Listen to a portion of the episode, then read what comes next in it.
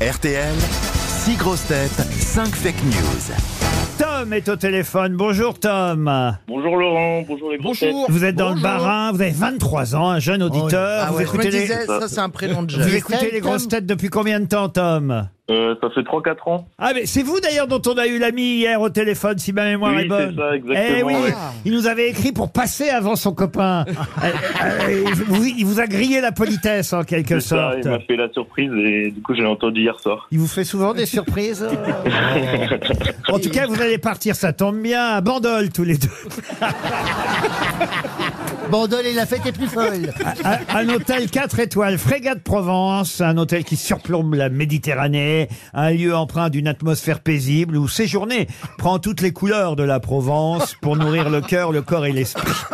Vivez une expérience enrichissante, vivifiante dans l'un des plus beaux hôtels de Saint-Cyr-sur-Mer et de Bandol, le fameux Frégate Provence, dont vous pourrez voir évidemment les plus belles photos sur le frégateprovence.com. Tom, pour ça, il faut évidemment bien écouter mes grosses têtes.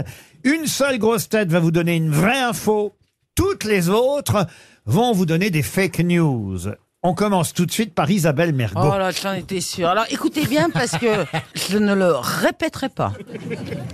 Le journaliste Bruno Jeudi lance un nouveau journal dimanche prochain, mais ça ne s'appellera pas le journal du dimanche et pas non plus l'événement du jeudi, même si c'est Bruno Jeudi qui a choisi le dimanche comme jour d'achat chez les marchands de journaux. Vous avez l'air surpris, euh, monsieur Obalk. Bah oui, sa mère était linguiste. Ah ouais, mais elle était pas orthophoniste. Hein. Johan Rioux, votre information à vous. Alors, défaite du Paris Saint-Germain 4 à 1 hier à Newcastle. Les supporters de l'OM ont envoyé une lettre de remerciement au pape François qui a réalisé leur prière. Caroline Diamant.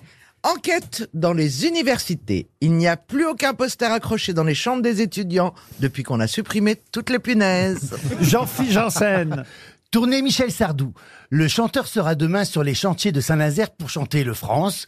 Il enchaînera avec les plages du débarquement pour chanter les ricains, au siège du SIDAction pour chanter la maladie d'amour, avant de se rendre à Barbès pour chanter Je vole. Hector Obalk. Je pense que c'est la seule vraie news parce que elle a rien, elle a rien de drôle. Des chercheurs de l'université de Stanford ont mené une grande étude auprès de 70 000 personnes afin de connaître les prénoms de ceux qui ont les QI les plus faibles. Résultat. Ce sont en tête les Jonathan, suivis par les Alice, Hervé, Manuel, Louise, Olivier et Caroline. Désolé. Ah si, si, elle vérifie, mais euh, il n'a pas inventé le prénom. hein. Vous êtes bien dans la liste, euh, Caroline. En, en- en dernier. Laurent Deutsch.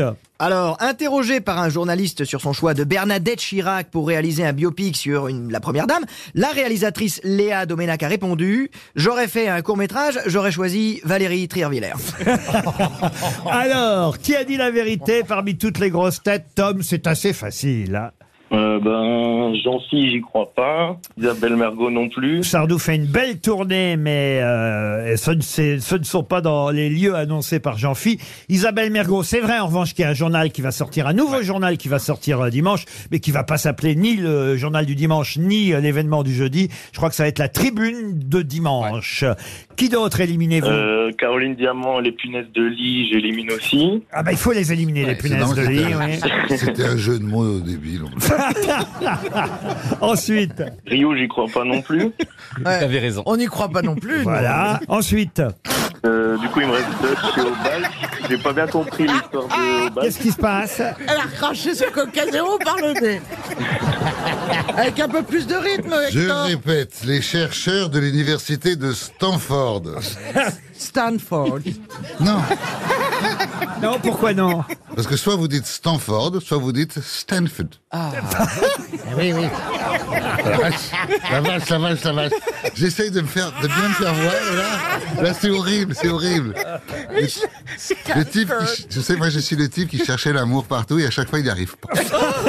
Ah, je peux, vous, un je peux menteur. vous écrire un petit résumé de la raison pour... Non, non, arrêtez. Soyez indulgente.